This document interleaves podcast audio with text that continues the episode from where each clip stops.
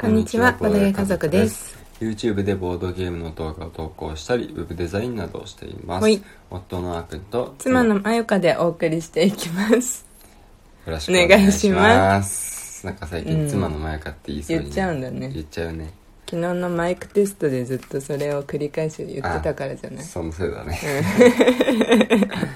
い。 はいというわけで、この番組では、うん YouTube の、あ、YouTube じゃないや、ボードゲームについて、うんあの夫婦でまったりとね、おうん話をしていく番組なんですが、ほい、今日はね、うん我が家のボードゲーム紹介をやっていきたいと思いやまっす。ていきましょう。はい。今日ご紹介するボードゲームは、うんお邪魔者でおす。邪魔者。うん。意外とやってなかったんかな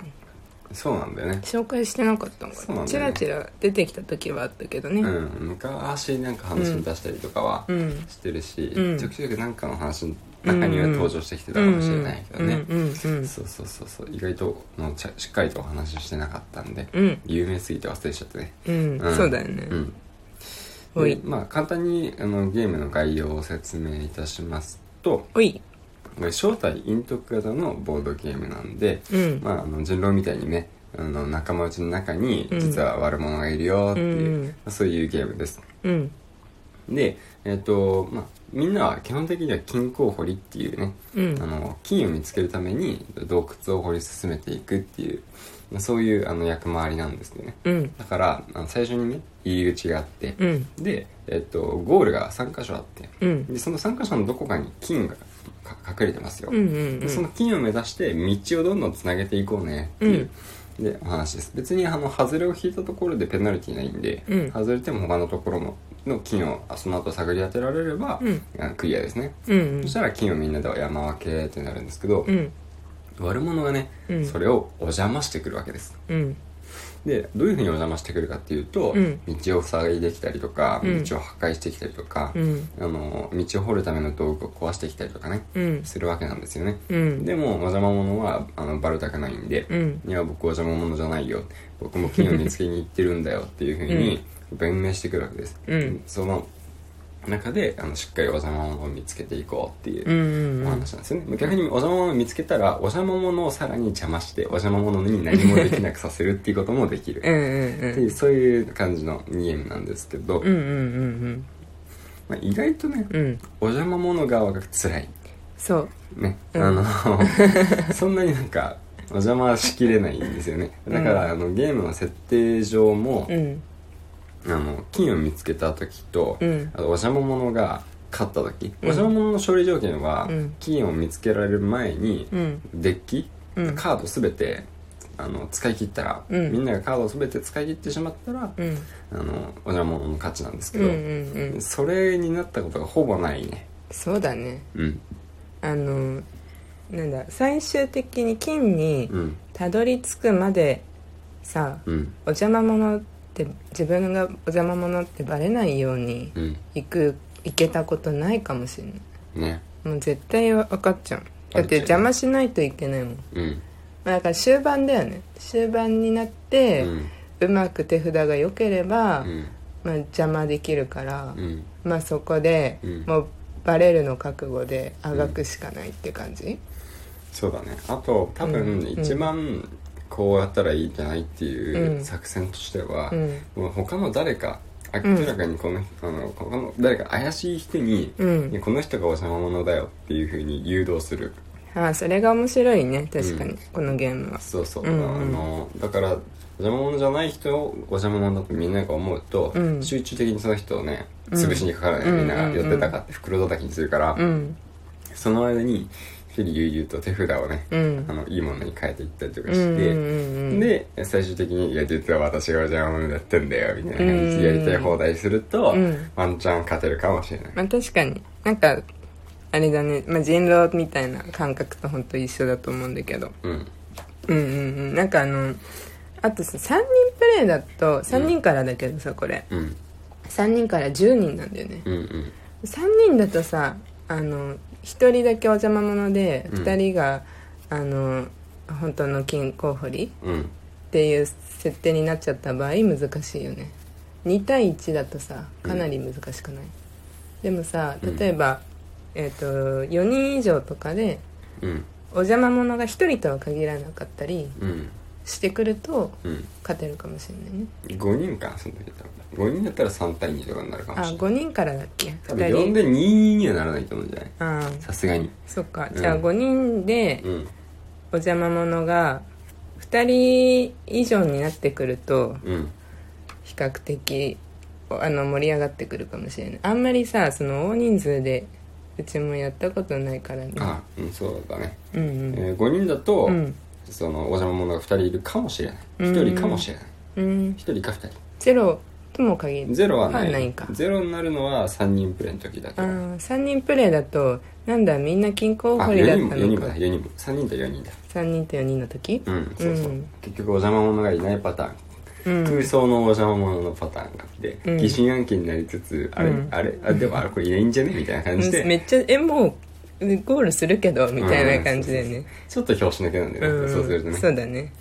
なんかさあのうんこのルール的にはさ、うんこう金を最終的に何回かやって金をうん一番持ってる人が勝ちとかそうそうそうだけどさ、うん今までさ、もう結構これ何回もやってるけどさ、うんあのもう飽きるまでやることが多くてさあんまり金の数関係ないよね、 うんうち我が家のプレイスタイルかもしんないけどそれはうだね、うん本当は3回ぐらいやるんだよねあーそう3なん回だ繰り返して、うんあのまあ、金も、うんあの最初に発見した人の方がいっぱいもらえるとか、うんうんまあ、いろいろルールがあるんで、うんうんまあ、あのその辺りをうんうん数えてああなカるウほンどねトして、そううんうんそうんうそう勝敗が決まるんですけどね、うんまあ別にあのその1回がさそうそう楽しいからそうさお邪魔うん者が勝った、あのうんキングホリが勝ったっていうだけで楽しいんで、うんまあそういう楽しみ方でも全然いいんじゃないかなとうんうん思ううんんですよね、うんうんうんで、まあ、お邪魔者のうん一番いいところとしては、うんあのね、正体隠匿系の中で、うんすごくね、うんあのそういうのがしん、うん、人狼が苦手な人でもやりやすいんだよねうん嘘つくのが苦手とかってことそうそうそうあの、まあ、比較的だけど、うんうんうんレジスタンスアーバロンこ前紹介したのは、うんあれはあれで人狼うんのあのまあ個人的にはだけど人狼よりもまあ面白いゲームだと思ってるんですけど、うんうんあの脱落者が出ないんで、うんうんうんでそこそれとはまた違う意味で、うんお邪魔者の方も、うんまあ、人狼と似たような要素があるんですけど、うんうん嘘をついたりするっていうねうんでもあのバレても、うんその後あがけるんですうよ、んお邪魔者が、うんうんうんそうこれもやっぱり脱落しないっていうところうんうんうんが一緒で、うんうんうんさらにバレても開き直って、うんレジスタンスサーバーはさすがにバレると開き直れないんですけど、うんうんうんあの口八丁でなんとかうんするけど、もう大どうせみんな信じてくれないくなっちゃうんで、うんうんうんダメなんですけど、うんお邪魔者はもうさらに、あのバレた後も道を破壊できるし、うんうん相手のあの装備を破壊できるし、うんうんうんそうそうそう気だわりもできるし、うんうんうんそうそうそうやってねまあやろうと思えばできるんで、うんうんうんうんまだね勝負は分かんないよって確かにバレたけど勝負は分かんないよ確かにねうん、そうだねなんかあのこのゲームすごい簡単だよねうんあのさ一番最初さ私たちこれ買ったさ、うんあの時さ、うんあの YouTube でさ、うんあのなんだっけあのお笑い芸人ゴージャスゴゴーージャス、うんゴージャスさんがさ、うんあのやってたんだよねあのマリンカちゃんとうんうんでめっちゃ楽しそうだったんだよねそうそうそうそう あちょうどねあのコロナが流行り始めた時で、最初のコロナの時だよねあれねだあかじゃあらほんと1年ちょっと前ねそうってゴこーとジャかス動画の方が、うんあのず今までずっとうん普通にやってたんで、そのボードゲーム収収録所でやってたのが、あーうんオンラインでやってたんでねその時はあやあそうだそうだそうだオンラインでおうん邪魔者やってて、うんうんうんその「おおこれ何面白そう」ってうんうんうんでやってみてうん知ったね、そうだそうだなんかマリンカちゃんっていう、うんサイコロクラブっていうボードゲームを主題にしたあのアニメうん、のあのキャラえっとメインキャラクターの誰かの声優やってるうんうん、 人 でそうだねがうん最初さあのしれっとさうん頑張ってたんだけどさうんいきなりさうんお邪魔し始めてさ、うん なんか「えー!」みたいな感じの展開がめっちゃ盛り上がってて、うんそうそうそうであの頃さまだ私たちもさあんまりこう正体陰徳とかっていうゲームとかをさ、うん好ん好んでなかったというかあんまりこう、まあまだよく知らなかったしねそうだうんねうんうんでなんか